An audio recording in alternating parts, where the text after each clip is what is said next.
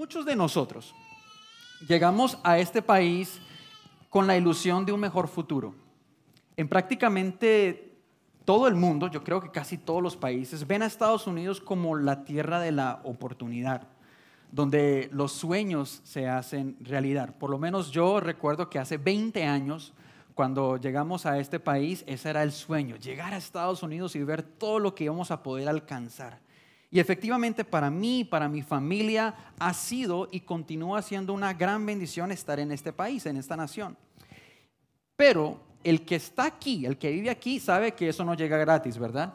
Hay que trabajar duro, hay que trabajar arduamente. ¿Para qué? Para poder ver esos resultados. Y todo esto lo hacemos ¿por qué? Con el objetivo de alcanzar una mejor vida.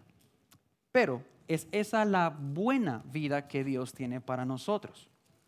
Porque si vamos allá afuera, vamos a escuchar que la buena vida es lo que se conoce como el sueño americano, the American Dream, que inició como una frase en los años 1930 que hablaba del mejoramiento de una generación para otra generación.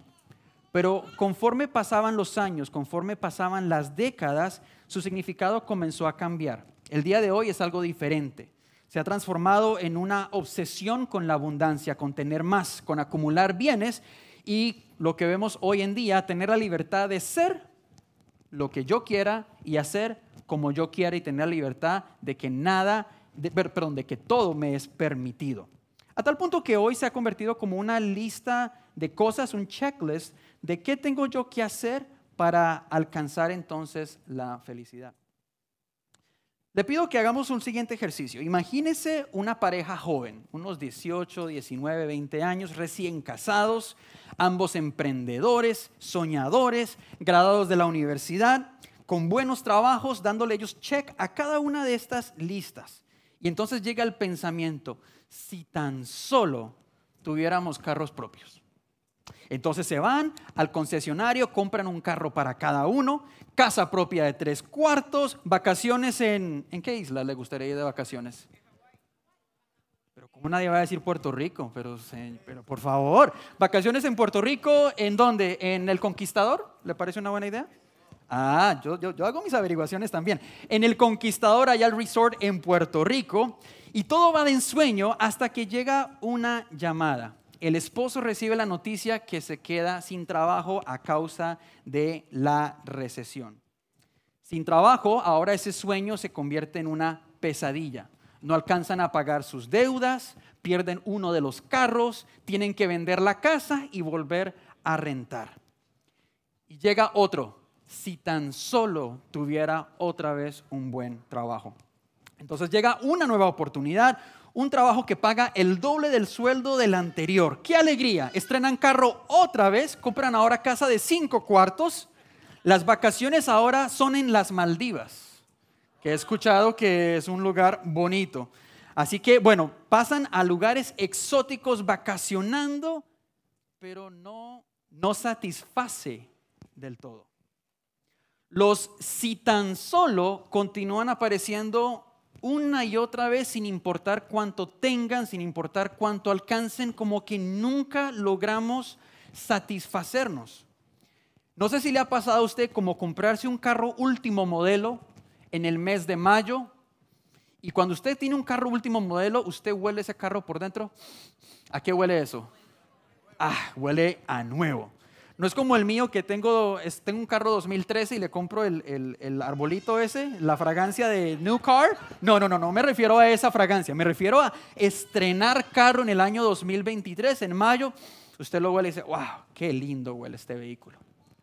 No se le ha terminado de pasar el olor de carro nuevo, pero llega agosto, salen los nuevos modelos y usted está en el semáforo esperando que cambie a verde y se le pone al lado el modelo 2024.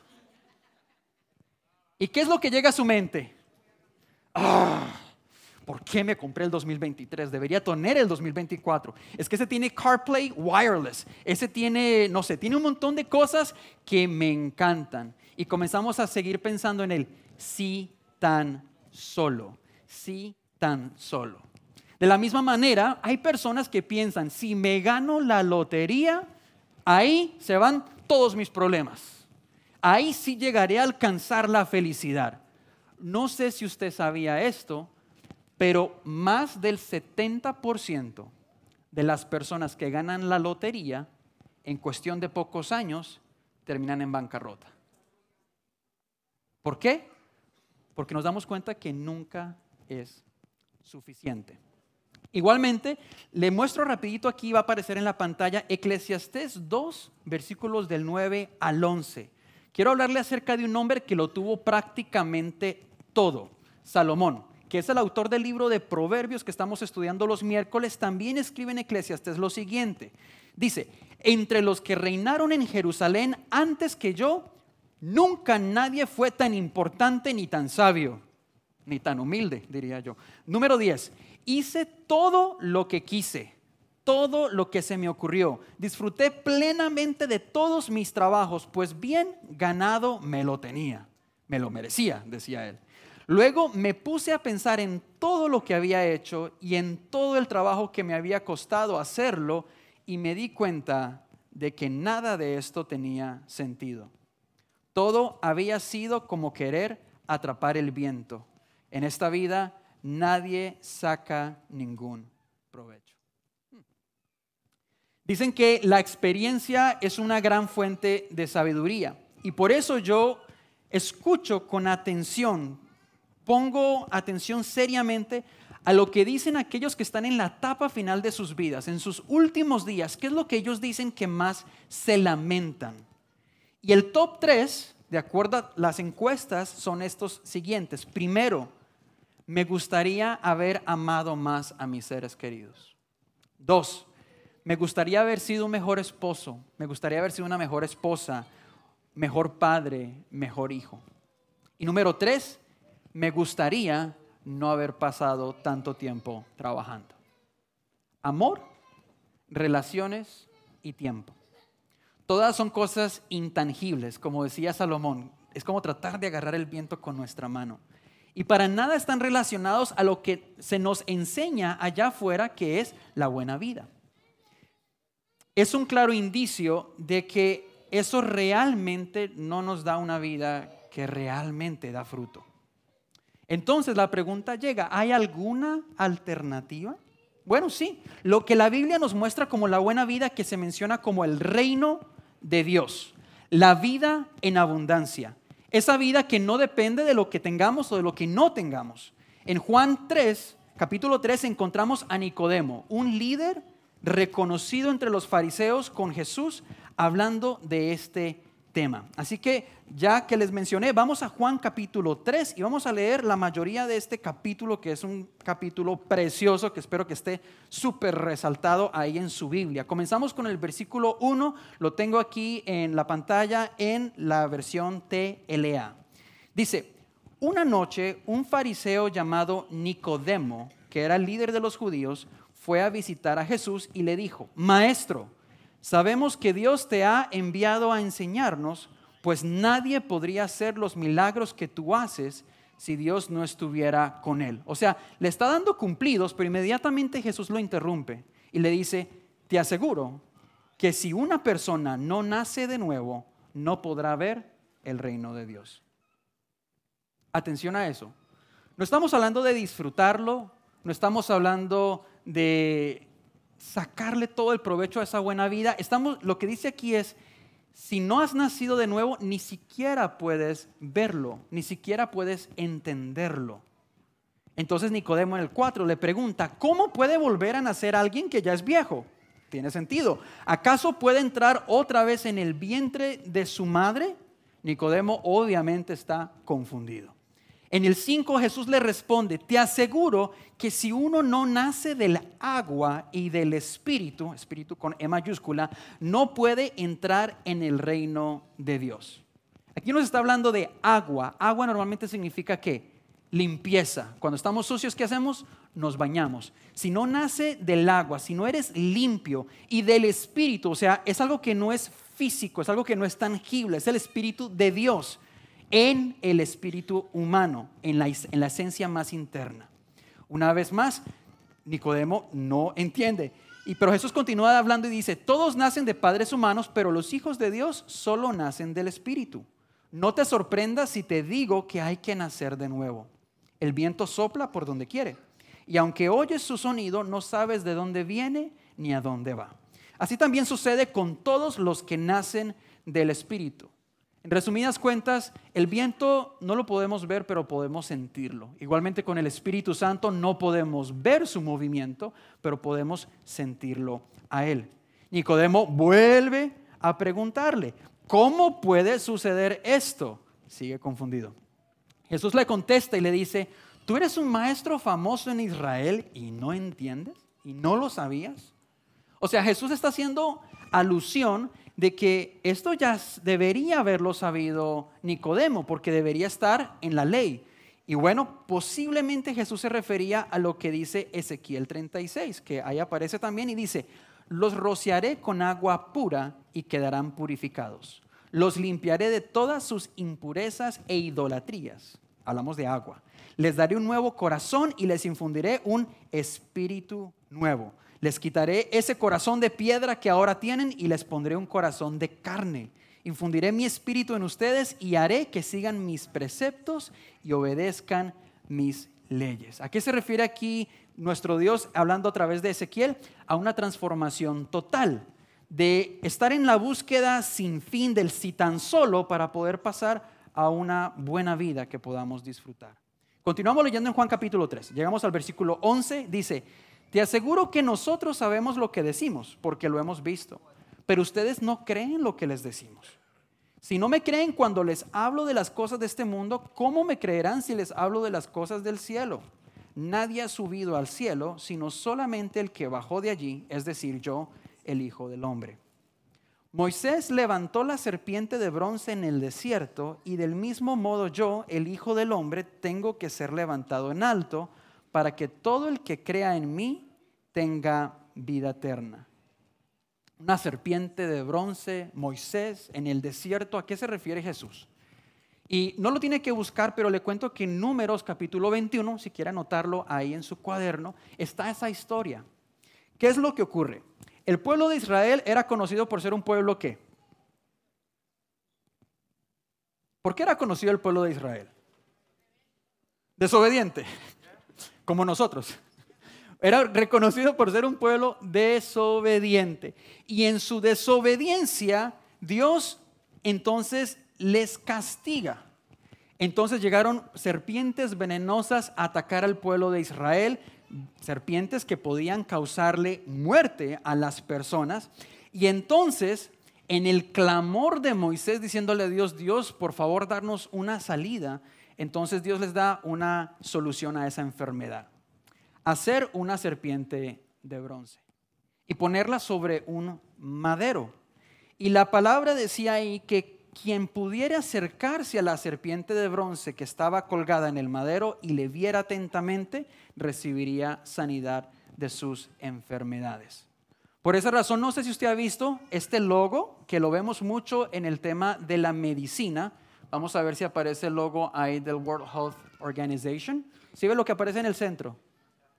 Es que esa serpiente de bronce alrededor de la madera. En todo tipo de ambulancias, hospitales, vamos a ver eso, haciendo alusión a qué? A esto, a este milagro que hizo Dios que podía traer sanidad, inclusive en medio de una muerte segura como lo era eh, la picada o la mordedura de una serpiente. Ahora, continuamos al versículo 16, que lo tengo en la, en la Reina Valera que siempre hemos leído, porque creo que es como lo hemos memorizado los que llevamos un tiempito aquí en el Evangelio. Dice, porque de tal manera amó Dios al mundo que ha dado a su Hijo unigénito, para que todo aquel que en Él cree no se pierda, mas tenga vida eterna. Entonces, así como en el Antiguo Testamento el pueblo podía ser sano, si ellos veían a este medio que Dios estaba poniendo en un madero, ahora la humanidad podría acceder a la vida eterna, a la buena vida, si se acercaba y ponía su mirada al medio que Dios estaba poniendo en la cruz, que era nuestro Señor Jesucristo. Entonces, para poder disfrutar de la buena vida, según lo que nos enseña aquí Jesús mismo, primero tenemos que recibir esa vida. La buena vida empieza con Jesús y solamente con Jesús. Entonces, ¿estrenar carro está mal? ¿Me debo sentir mal si tengo un modelo 2024? No, más bien invíteme, nos vamos los dos juntos a, a comer un ratito. No, o sea, nada de eso está mal. ¿Debería sentirme culpable si me está yendo bien en mi negocio? Claro que no. Eso es parte del favor de Dios y las dádivas de Dios en nuestras vidas. No podemos irnos hasta el otro extremo. Pero lo que sí necesitamos tener 100% claro, especialmente muchos de los que estamos viviendo aquí en este país, es que, que Dios desea que disfrutemos de su creación.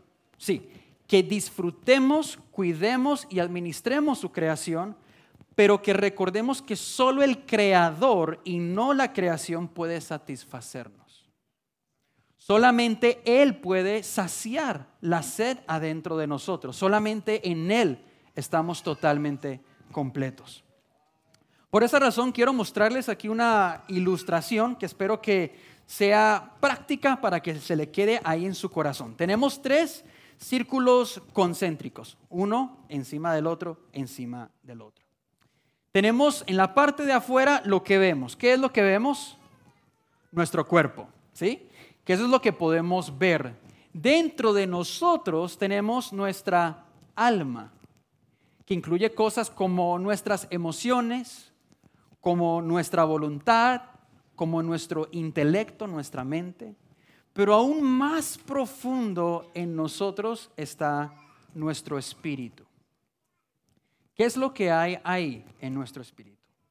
Ahí encontramos la esencia de quienes somos nosotros. Y la palabra nos enseña que ahí está ocurriendo algo que no podemos negar. Primero, ¿qué ocurre en nuestro corazón? Nos dice la palabra que somos pecadores.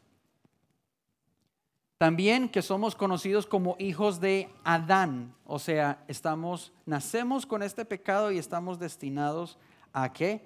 A la muerte. Y estamos en un estado de esclavitud. Muchos de nosotros decimos, ¿por qué es que el cuerpo siempre anda haciendo lo que no quiero que haga? ¿Por qué? Porque somos esclavos al pecado. Quizás vamos a trabajar en la parte del cuerpo, cuidas tu dieta, haces ejercicio, y eso es bueno. Pero el problema es que eso es algo temporal. Por más que trabajemos esa parte externa, lo que está dentro realmente nunca va a cambiar. Ahora, quizás queramos trabajar con la parte de nuestra alma, quizás el intelecto, Piensas que si me lleno de conocimiento y demuestro todo lo que sé, entonces ahí voy a ser feliz. O que quizás viviendo en la, en la búsqueda de emociones intensas voy a poder entonces transformar mi vida y ser realmente feliz. O también que si cambio mi estilo de vida, voy a alcanzar esa buena vida. Pero como te puedes dar cuenta, todavía no está tocando lo que está más adentro de nuestro ser. Ninguna de esas cosas, por más que busquemos allá afuera, va a poder transformar la esencia de nosotros, nuestro espíritu. Ahí es donde entonces llega Jesús, el único que a través de su sacrificio puede lavar las manchas que por más que has tratado de borrar, como que no desaparecen. Esos errores del pasado, los lamentos del ayer, todo aquello que no pudimos hacer por nuestra propia cuenta, entonces llega Cristo y Él sí lo puede transformar. Su agua lo puede limpiar y su espíritu le puede dar vida, como leímos en Ezequiel. Cambiando lo que vemos ahí de pecador a justificado. Cambiando de ser hijos de Adán a ser hijos de Dios. Cambiando de estar muertos a estar vivos gracias a Jesucristo y por lo tanto ya no somos esclavos, ahora podemos disfrutar de la libertad. En Cristo hay luz hay satisfacción total. ¿Por qué? Porque la buena vida se trata de conocer a nuestro Dios, no conocer de Él. Muchos venimos aquí, conocemos mucho de Dios, pero no le conocemos realmente a Él. ¿Qué es lo que Él ama? ¿Qué es lo que Él quiere para tu vida? Es muy diferente a conocer de la Biblia. Entonces, si lo podemos conocer a Él y podemos ver cómo, cuán hermosa es la creación, los que estamos casados piensen su cónyuge, Dios, qué tan hermosa es tu creación, ¿verdad? Wow, solamente aquí unos cuantos enamorados. Ok, los de, yo, yo, yo sí me considero así. Pero bueno, eh, si podemos ver lo preciosa que ha sido la creación que Dios ha hecho para nosotros, imagínese cómo es nuestro Dios. Si Él es la fuente de todo eso. Y esa es la vida eterna. Mire lo que dice Juan 17. Y esta es la vida eterna. ¿Qué es la vida eterna? Y ahí mismo lo está escrito. Que te conozcan a ti, el único Dios verdadero y a Jesucristo a quien has enviado. Porque en Cristo encontramos vida no necesitamos buscarla en ningún otro lugar. Amén. Repito, porque en Cristo encontramos vida, no necesitamos buscarla en ningún lugar. Algo que siempre me tiende a causar gracia, y creo que lo he mencionado un par de veces, es que por lo menos alguien, estamos cantando, levanto mis manos, y la gente levanto mis manos, aunque no tenga fuerza. Sí, ya se quedó sin fuerzas porque no la levanta, ¿sí? levanto mis manos, aunque tenga mil problemas. O sea, y, toda la canción es cuando levanto mis manos, y manos, manos, manos, y usted, ah, Señor, gracias, Dios, te amo, Señor, gracias. Ah, Dios, gracias. ¿Quién nos enseña esto? De que podemos llegar a cantar, podemos llegar a decir cosas que realmente no estamos viviendo, cosas que realmente no estamos sintiendo. Entonces, por esa razón le pregunto, y eso solamente entre usted y Dios, ¿realmente es Cristo suficiente para ti? ¿Realmente Él es suficiente? Si no tuvieras nada más, solamente te queda Él, ¿sería suficiente? Justo antes de la conversación entre Jesús y Nicodemo, si volvemos al capítulo 2, vamos a ver al final de ese capítulo algo que también fue muy interesante preparando esto, que dice, mientras Jesús estaba en la ciudad de Jerusalén, durante la fiesta de la Pascua, muchos creyeron en él porque vieron los milagros que hacía. Pero Jesús no confiaba en ellos. Ni necesitaba que le dijeran nada de nadie, porque los conocía a todos y sabía lo que pensaban. Ahí tenemos una clara muestra de que podemos ser testigos del poder de Dios y aún así no estar viviendo la buena vida. Podemos tener enfrente de nuestros ojos el reino de Dios y aún así no entenderlo, como le pasó a Nicodemo. La multitud estaba presente, disfrutaban de los milagros, pero su corazón no estaba ahí, no había cambiado. Es más, inclusive muchos de los que hemos llegado a disfrutar, a entrar a la buena vida, podemos caer presos al bombardeo continuo de lo que vemos y escuchamos allá en, las, en, todos los medios, de que, de que podemos encontrar la felicidad en otras fuentes. Y eso comienza a distorsionar también nuestra realidad. Esto nunca va a pasar de un día para otro. Hoy estoy bien y mañana estoy frío. No. Sino que esto pasa gradualmente. La brújula de nuestro corazón comienza a apuntar hacia la dirección incorrecta, un día tras otro. Por esa razón en Hebreos 2 el, autor dice, por tanto es necesario que con más diligencia atendamos a las cosas que hemos oído, no sea que nos deslicemos. Repito ahí, no sea que nos deslicemos. Nos puede llegar a pasar eso. En Apocalipsis también encontramos el mensaje de Jesús a la iglesia de Éfeso, un mensaje al que creo que también debemos ponerle atención. Vea conmigo en Apocalipsis capítulo 2, vamos a ver los versículos 2 y 3.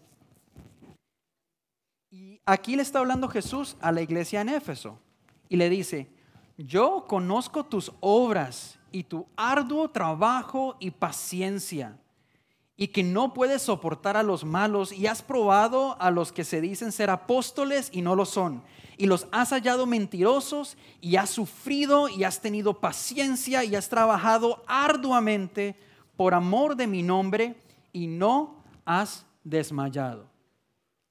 ¿Le gustaría que hablen así de usted? O sea, creo yo que cualquier iglesia que sea descrita, halagada por Jesús de esa manera, se, se consideraría extremadamente afortunada, orgullosa. Pero las cosas cambian radicalmente en el siguiente versículo. Dice, pero tengo contra ti que has dejado tu primer amor. Recuerda, por tanto, de dónde has caído y arrepiéntete y haz las primeras obras, pues si no, vendré pronto a ti y quitaré tu candelero de su lugar, si no te hubieres arrepentido. Ellos dejaron su primer amor, perdieron de vista la buena vida. En los ojos de los demás, ¿cómo cree que se veía la iglesia de Éfeso? No veo lo que acabamos de leer en el versículo 2 y 3. Perseverantes, probaban los apóstoles, eh, sufrieron, pero se mantenían con paciencia, trabajaban arduamente por amor de su nombre, no habían desmayado. O sea, en los ojos de las demás iglesias, esta iglesia de Éfeso estaba hmm, como la iglesia Northwood, allá arriba, ¿verdad? Pero Jesús sabía lo que estaba pasando en sus corazones. No se nos dice en Apocalipsis qué, lo causó. No sabemos qué pasó. No sabemos cuándo comenzó a ocurrir esta transformación. Es posible que se enfocaron tanto en sí mismos que se olvidaron de Cristo. O es posible que se comenzaron a dejar influenciar por la cultura secular de, esa época. no, la verdad es que no lo sabemos. Pero lo que sí era evidente era que de nada servía todo lo de los versículos 2 y 3 si lo del versículo 4 no estaba ocurriendo. Recuerda lo que decía Pablo. Puedo hacer mil cosas, pero si no hay amor, de nada, de nada me sirve. Ahora Jesús nos da los tres pasos a tomar en caso de que quizás tú te hayas sentido en esa situación. ¿Qué tenemos que hacer cuando estamos sirviendo en la iglesia? Lo hacemos con excelencia, pero ese, fuego, esa pasión, ese arder de interno como que se, se está apagando, se está mermando. Ahí nos dice Jesús, primeramente, recuerda. Nos dice, recuerda, por tanto, de dónde has caído. O sea, acuérdate de lo que se trata realmente esto de recordar, como dijo la pastora Katia la semana pasada, de nada sirve hacer, hacer, hacer, hacer si adentro no estamos siendo. Acuérdate que la vida eterna se trata es de conocer a Dios. Si no estás haciendo eso, todo lo demás realmente no funciona de más. Si conocemos a Dios, entonces podemos, como dijo la pastora Katia, escucharle, obedecer y así ser vasos de bendición para los demás. Por esa razón, ¿qué es lo que viene con los puntos 2 y 3? dice, ponte de acuerdo con Dios. Eso es arrepentirse. Es decir, me voy a poner del lado de Dios y voy a decir, sí, Dios, estoy viendo mi vida, por ahí no va. No voy bien. Parece que voy bien. Físicamente se ve que voy bien, pero adentro no estoy bien. Entonces, Dios, me pongo de acuerdo contigo, algo tiene que cambiar ahí. Te pido que por favor puedas transformar mi vida, que puedas darme ese giro que necesito. Ese es el arrepentimiento. Y por último, donde dice, haz las primeras obras, se refiere, vuelve a caminar como tienes que caminar. No se trata de arrepentirme, Señor, lo siento, no lo vuelvo a hacer. Y al siguiente día lo vuelvo a hacer, Señor, ahora sí, ya la última. Y vuelvo otra vez a caer en lo mismo y caigo en lo mismo y caigo en lo mismo. Eso no es arrepentimiento, eso es remordimiento. Me siento mal por lo que hice, pero no hay ningún tipo de cambio. Cuando dice haz las primeras obras es comienza a caminar no solamente de palabras, sino hazlo de hecho. Y ya para terminar, porque tuvimos ese tiempo en el Zoom y no quiero extenderle demasiado el almuerzo a cada uno de los que estamos aquí. Les cuento acerca de un estudio que se hizo hace cuatro años, en el 2019, en Alemania. Se preguntaron algunos científicos, ¿qué pasa? ¿Qué hacen las personas cuando se pierden? Si están en el desierto o en un bosque, ¿qué es lo que la gente hace cuando está perdida? Entonces, ¿qué hicieron?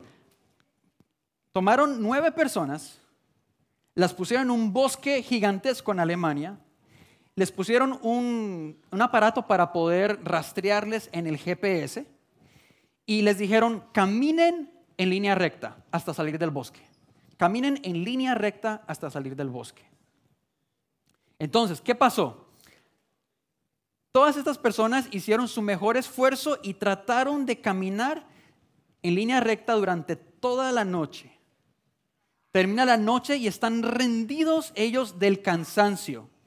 Y en el, amanecer fueron recogidos por los directores de este estudio. Para la sorpresa de estas personas, aunque juraban que habían ido en línea recta toda la noche, ¿sabe qué pasó? Caminaron en círculos toda la noche. El bosque no era tan grande, podrían haber salido. Pero por más que ellos pensaban, estoy caminando en línea recta hacia mi destino, estoy simplemente ¿qué? Dando vuelta una y otra vez. Los únicos que pudieron caminar en línea recta solamente temporalmente fueron los que agarraron la luz de la luna y la utilizaron para poder tenerla como una guía para caminar. Pero cuando llegaron las nubes y taparon la, la luna, automáticamente se perdieron todos y comenzaron a caer en lo mismo, dar vuelta una y otra y otra vez. A nosotros nos puede pasar lo mismo en la vida.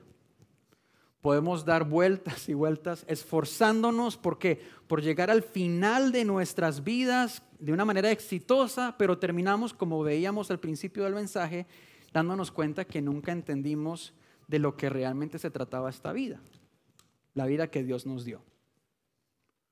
Por eso, me gustaría pedirle que se ponga de pie un momentito.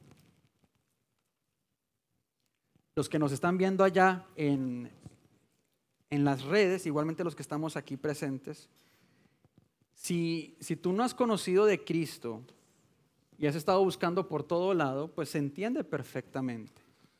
¿Por qué? Porque ese es el deseo interno de nosotros, de poder alcanzar esa felicidad.